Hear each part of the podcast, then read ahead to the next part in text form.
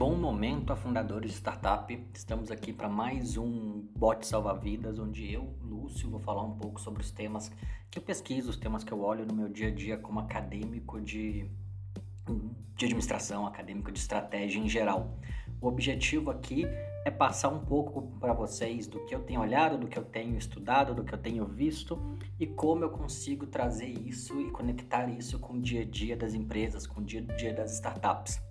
Eu publiquei recentemente no nosso LinkedIn, lá, no, na, lá na página do Afundadores, um texto sobre estratégia e cultura. E nesse episódio eu vou fazer a leitura desse texto e depois eu vou dar uma comentada nele para fazer a bola rodar, para ver, para mostrar para vocês quais eram os meus pontos que eu queria falar com com esse texto para a gente conversar, para colocar essa, essa discussão em campo também no podcast, tá ok? Título do texto é Estratégia e Cultura. A cultura como a estratégia no café da manhã? Essa frase do subtítulo ela é apocrifamente atribuída ao Peter Drucker, que é um dos principais nomes do, de estratégia em, geral, mas essa frase nunca foi dita por ele. Em nenhum dos artigos, em nenhum dos livros dele, essa frase aparece de forma dessa forma. A primeira vez que essa frase apareceu foi, do, foi numa situação de um professor de psicologia do MIT, o Edgar Schein, que ele escreveu que a cultura determina e limita a estratégia. Mas o que isso quer dizer e qual a aplicabilidade prática desse conceito? Como se dá, no exercício diário das atividades de uma empresa, a disputa e a resolução de conflitos entre a cultura e a estratégia? São entes antagônicos? Elas precisam estar sempre alinhadas? A cultura organizacional pode ser definida como toda a forma de agir e reagir às estruturas de poder e negócio dentro de uma organização. Ou seja, a cultura é a forma como a empresa se entende e lida com seus desafios de relacionamento diários entre membros da mesma, desde a forma de se complementar, agendar reuniões, até as decisões sobre cargos, salários, estrutura organizacional, promoções, etc. Tudo isso é mediado e decidido pela cultura, como pano de fundo para o funcionamento da engrenagem corporativa. Do outro lado, a estratégia é a forma como a empresa se enxerga e se projeta no futuro, ou seja, como a empresa define seu modelo de negócios e toma suas decisões. Ao delimitar e diferenciar o funcionamento desses conceitos, é possível entender que há uma clara divisão entre a forma de se enxergar e o comportamento real da empresa. De um lado, temos uma autoimagem idealizada que define um tipo de relacionamento com fornecedores, clientes, concorrentes, estrutura de custos e etc. Do outro, temos a visão real do funcionamento corporativo, seus vícios e suas virtudes. O desalinhamento entre ambos é a origem de todos os conflitos. Apesar de aparentarem diferenças, estratégia e cultura possuem um significativo número, número de elementos em comum na forma como se originam e estruturam. Apesar de terem viés deliberado, ou seja, podem ser planejados e estruturados por gestores apartados das atividades diárias operacionais, ambas também possuem forte caráter emergente, sendo diretamente impactadas pelas decisões diárias e por fatores externos ao controle dos fundadores da empresa. Mas apesar dessa relação tão próxima, por que se diz de forma tão recorrente que há uma sobreposição da cultura em relação à estratégia? Qual a origem dessa dicotomia? Para discutir isso, o ideal é retomar a análise do pensamento estratégico feita em Safari de Estratégia, um dos principais livros discutindo o tema e escrito por Henry Mintzberg, um dos maiores especialistas no assunto. As áreas de planejamento estratégico nas empresas surgem ao longo da segunda metade do século XX, primeiro como áreas de planejamento de longo prazo, long, plan, long Range Planning no original, inclusive dando o título de um dos principais periódicos sobre o assunto, e aos poucos evoluindo para o nome atual de Estratégia e Planejamento Estratégico. Nas décadas de 60 e 70, as assim chamadas por Mintzberg escolas do design, do planejamento e do posicionamento se tornaram o padrão do pensamento organizacional, tratando o planejador como um ente separado da empresa, alguém que observa o cenário, cria um plano baseado em análises numéricas e cálculos precisos e entrega para os demais, um processo extremamente top-down, onde os funcionários da operação não participam em momento algum e só acatam ordens superiores. A introdução de modelos operacionais diversos do clássico padrão fordista-taylorista, onde os funcionários são peças substituíveis de uma grande engrenagem gerida por uma elite intelectual, e o início de processos mais participativos, como o Toyotista, onde a equipe operacional tem poder real sobre o fluxo produtivo, criou-se um cenário onde a informação vinda de baixo tornou-se relevante. O bottom-up se estabeleceu e constituiu como forma de entender e analisar o cotidiano na empresa, fornecendo informações relevantes sobre o que é a empresa. As próximas décadas são marcadas pelo conflito entre o centralismo do modelo tradicional de pensar a estratégia, com grandes estruturas sendo montadas para tornar o processo cada vez mais organizado e analítico, enquanto outras escolas surgiam olhando para enfoques diferentes, seja com a estratégia se originando nas relações de poder, a vontade do empreendedor ou como reflexo ao ambiente onde se está inserido. E todas essas escolas do pensamento estratégico refletem o impacto da cultura na estratégia, sempre partindo do pressuposto que o processo de formação da estratégia é mais emergente que deliberado.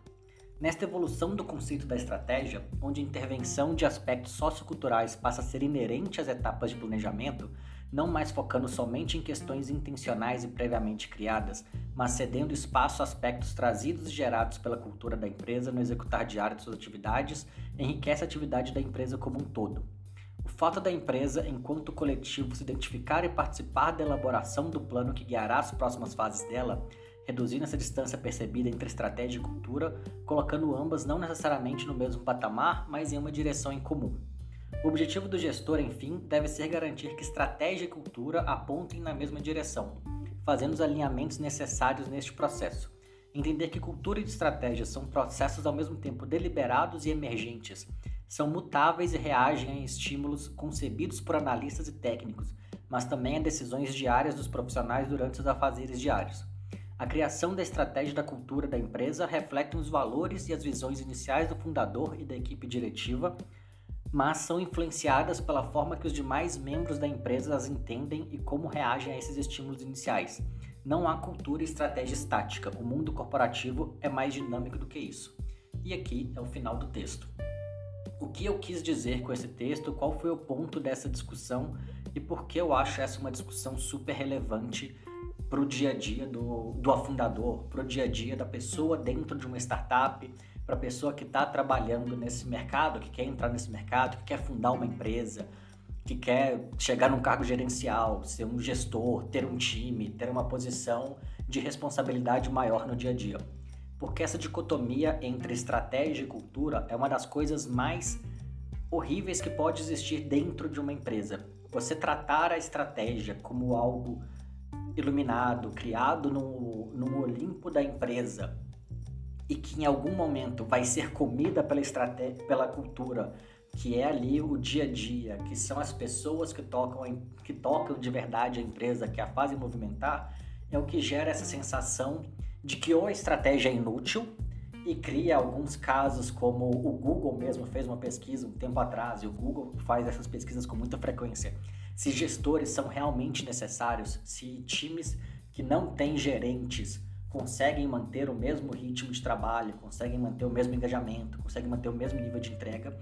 Então, ao não ter essa, essa questão de estratégia e cultura bem alinhada, parece que só a existência de um dos dois é condição suficiente para que a empresa vá bem. E não existe estratégia sem cultura e não existe cultura sem estratégia. Porque no final das contas, a empresa tem os dois pontos o tempo inteiro. Por mais que a estratégia às vezes não esteja clara, por mais que às vezes a cultura não esteja clara, essa organização entre os dois fatores pode ter conflito. Então, isso acontece muito em grandes empresas, acontece muito em, em, empresas realmente grandes, em geral na bolsa, ou mesmo empresas ainda familiares, mas que já passaram dos milhares de funcionários, onde a estratégia, onde a visão da empresa diz uma coisa, e aí pode dizer tanto no trato com os funcionários, onde a empresa se propõe ser um ambiente agradável, onde a empresa se propõe ser um ambiente diferenciado, com preocupação real com os funcionários, mas na final das contas está realmente só preocupada com lucro, porque a função da empresa é gerar lucro para o acionista, tem muito, tem muito ao investidor que gosta de bater na tecla de que a função da empresa é gerar valor para o acionista, a empresa tem que existir na medida em que ela gera retorno positivo para o investidor, os funcionários, os demais stakeholders que se fodam no meio do processo. E, mas a empresa tem valores, ela tem uma visão estratégica onde esse cuidado com os funcionários é parte dessa estratégia. Ele pode não estar, ela pode não estar sendo executada, mas ele é parte da estratégia de um modo geral mas a cultura, o dia a dia, as pessoas que são promovidas, as pessoas que são mantidas e valorizadas dentro da empresa são as pessoas que, na realidade, como bem propagado, são aquelas pessoas que conseguem e se dispõem a pisar em todas as demais pessoas da empresa, desde que isso gere mais resultado para o acionista, desde que isso gere mais dinheiro, desde que isso gere melhores contratos. E é, esse, é essa a diferença entre cultura e estratégia. Não é sempre que a cultura vai ser uma cultura horrível, uma cultura de, de abuso. Não é, não é isso. Mas esse é o caso mais clássico, onde a empresa tem uma visão de si mesma, onde ela valoriza os funcionários, mas no final das contas o que ela valoriza de fato é a entrega do resultado puro e simples. Esse é o caso mais clássico dessa diferença entre, entre como a empresa se vê e o que a empresa de fato valoriza. O que a gente está querendo falar aqui é como esses dois pontos podem convergir. Por que, que, esse, por que, que esses pontos, em geral, vão para caminhos contrários? Porque quando a empresa vai para uma fase de planejamento, ela ignora qualquer outro feedback, qualquer outra informação que não seja o que foi coletado, o que foi processado pelos pelos altos executivos. Então, ela não recebe inputs, ela não recebe informação da base ou que não seja consolidado num grande Excel. Ela não tem a participação das pessoas que estão no atendimento, do time do comercial da ponta, do analista financeiro. Esse tipo de coisa, esse tipo de coisa, esse tipo de decisão é, completa, é completamente desconsiderado dentro, da, dentro do processo de planejamento. Então, quando a empresa vai falar, vai montar seus novos valores, vai estruturar o que é os seus objetivos, ela ignora as pessoas que de fato estão trabalhando, ela ignora as pessoas que estão ali entregando o resultado no curto prazo. E é isso que gera esses problemas entre a empresa e os funcionários, entre a, entre a cultura e a estratégia. Acho que uma boa forma de ver isso é colocar que a cultura é impactada principalmente, ela é a, quem mais atua nela são os funcionários no dia a dia. A estratégia, quem atua nela é a empresa, e aí considerando a empresa, entre aspas, como a alta direção. Então, a estratégia é algo que vem de cima, em geral, e a cultura é algo que vem de baixo. É muito mais visível o impacto cultural que alguns funcionários têm dentro da, da estrutura da empresa, ou seja, aquele analista que todo mundo respeita, aquele coordenador que tem uma posição de liderança de fato dentro da, da empresa, mesmo que tenha um time muito pequeno, mas por ser uma pessoa que, tá, que tem muito tempo de casa, por ser uma pessoa que conhece os meandros, que conhece a forma de, de fazer girar a roda dentro da empresa, ele acaba sendo essa pessoa que consegue fazer o que é vista como uma referência pelos demais, é a pessoa para quem os novatos são apontados com caso você tenha uma dúvida, fala com fulano porque fulano sabe como isso aqui funciona. O Hugo até citou um caso desse em, uma da, em um dos episódios, no episódio que a gente fala sobre, sobre liderança, onde uma pessoa que era um analista era visto na startup como uma pessoa mais importante, que sabia todos os processos, que sabia como tudo funcionava. Isso é uma questão cultural, isso não é uma questão estratégica. Estrategicamente, obviamente, nenhum, nenhum C-level, nenhum fundador, nenhum uma pessoa de um conselho de administração e fala assim, não, a pessoa mais importante da nossa empresa vai ser esse analista subvalorizado aqui, ganhando basicamente um salário mínimo. Isso não vai acontecer num nível estratégico. Estrategicamente, a empresa quer que a pessoa mais importante, que a referência da empresa, seja o CEO, seja o COO, seja um fundador, seja alguém numa numa posição extremamente estratégica, entre aspas, da, da empresa, que quando você fala posição estratégica, você nunca pensa no analista, você nunca pensa no assistente, você nunca pensa no coordenador, você está sempre pensando no diretor para cima. Até porque tem uma figura clássica de, de livro de introdução à administração, que é um quadrado onde você tem estratégico, estratégico tático e operacional, com, uma, com um corte na diagonal, onde você parece que para fazer a maior parte do seu tempo só estratégia, você tem que chegar a um nível de diretoria. Quando você está ali na gerência do meio, você fica quase que 33, 33, 33%, com, dividido entre estratégia, operacional e tático. E quando você está no cargo de analista, coordenador para baixo, a tua função é basicamente tática e operacional com uma pontinha de estratégia. Isso não faz o menor sentido. Qualquer coisa que você faça no dia a dia é extremamente estratégico para a empresa. Essa visão fordista da coisa, quase, quase um filme do Chaplin, que os funcionários de baixo nível estão lá só apertando parafuso e que você tira um e coloca outro como se fosse um robô, isso não faz o menor sentido para a empresa no longo prazo. Você tentar robotizar, você tentar matar a criatividade do seu funcionário e você tirar qualquer capacidade de atuação dele é extremamente danoso para o processo da empresa. É você transformar a sua empresa em algo mecânico e tirar qualquer, é, qualquer grau de humanidade dela. É o que as grandes empresas fizeram ao longo dos últimos anos e que gerou essa onda de, de reverberação contrária, vamos dizer assim, onde até essa, até essa onda do want-to-work que a gente já falou nos últimos episódios, começa a nascer um pouco disso, quando as pessoas começam a se sentir extremamente dispensáveis. Se eu sou dispensável pela empresa, a empresa também é dispensável para mim. Então, a qualquer momento, eu posso trocar de trabalho sem me preocupar com a empresa, porque aquele conceito de empresa família, empresa onde você é parte de um grupo, de algo maior, essa, esse conceito morreu. A minha função agora dentro da empresa é apertar parafuso, é virar hambúrguer no McDonald's, é servir café no Starbucks, o que quer que seja.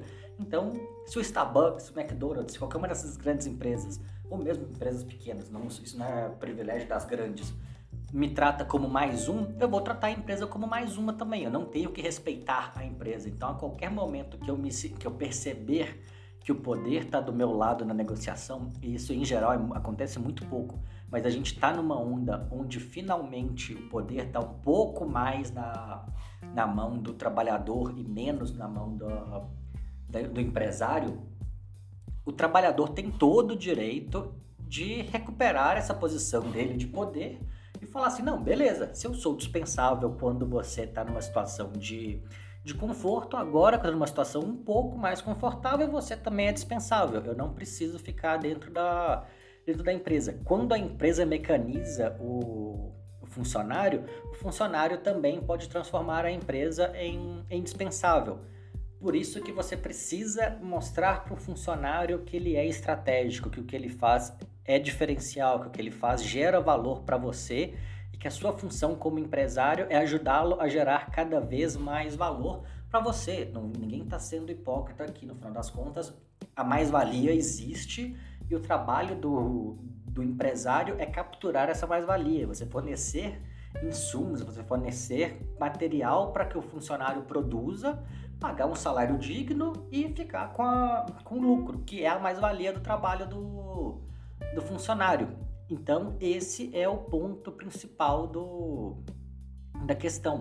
Numa questão de, de análise desse trabalho, de análise desse desempenho do funcionário, numa questão de intencionalidade avaliativa, a partir do momento em que você esquece que você está avaliando um outro ser humano e não um mero robô que deve produzir X peças em Y minutos, você esquece que a pessoa do outro lado tem necessidades, tem pré-requisitos, tem vontades e que isso precisa ser entregue para essa pessoa de maneira a deixá-lo mais feliz e mais animado, mais disposto, mais colaborativo com a, com a sociedade como um todo. E aí colocando a empresa como essa sociedade que precisa de maior, maior colaboração.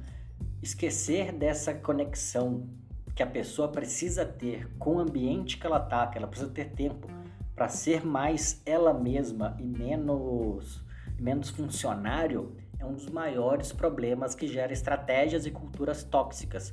Eu divaguei um pouco aqui, mas o ponto é esse: quando a estratégia esquece que no final das contas, no dia a dia da empresa, a execução da cultura tem mais a ver com as pessoas se sentirem engajadas, com as pessoas sentirem que são parte de alguma coisa maior. E que isso é, é pro, é pro bem delas estar dentro da empresa, que elas vão ser respeitadas, que elas vão ser valorizadas, que elas vão ter um ambiente mais agradável para trabalhar, é o momento que a gente gera situações extremamente desconfortáveis para todo mundo envolvido no processo. O ponto principal é esse a, a partir do momento que a empresa ignora que os funcionários não são um mero número numa tabela, e são pessoas que, que precisam ter tempo livre, que precisam ter condição de ir trabalhar, que precisam ter condição de se alimentar bem, de cuidar bem dos filhos, de ter uma moradia digna, de ter uma capacidade de viver bem, isso gera problemas gigantescos que vão aumentar cada vez mais. E a nossa função aqui é lembrar o tempo inteiro que enquanto essa questão de montar uma estratégia, enquanto essa questão de montar uma empresa, esquecer que a empresa, no final das contas, é formada por pessoas que precisam ser bem remuneradas, que precisam ser valorizadas,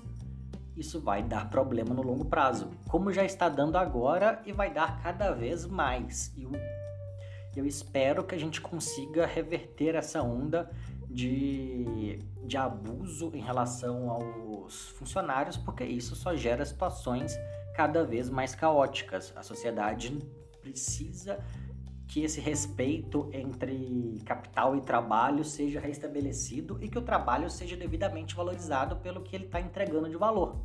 É basicamente esse o ponto entre estratégia e cultura. Garantir que, garantir que estratégia e cultura estejam alinhadas é garantir que todas as partes conectadas no dia a dia da empresa estejam devidamente alinhadas, que todo mundo esteja sentindo que seu trabalho, seu, sua participação no fluxo produtivo está sendo devidamente respeitada.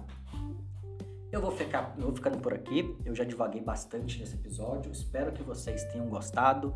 Caso não tenham gostado, esse episódio é inteiramente meu, Lúcio, podem me procurar no no LinkedIn, podem me procurar no Instagram, podem me procurar no, no Twitter, podem mandar mensagem pra gente também no arroba fundador startup, tanto no Instagram quanto no Twitter, que a gente vai olhar e a gente vai, a gente vai responder. Eu prometo que respondo. Caso tenham gostado do episódio também, podem mandar o feedback, por favor, é sempre muito bom. A gente sempre fica muito satisfeito com isso. Valeu, até o próximo episódio, pessoal. Muito obrigado.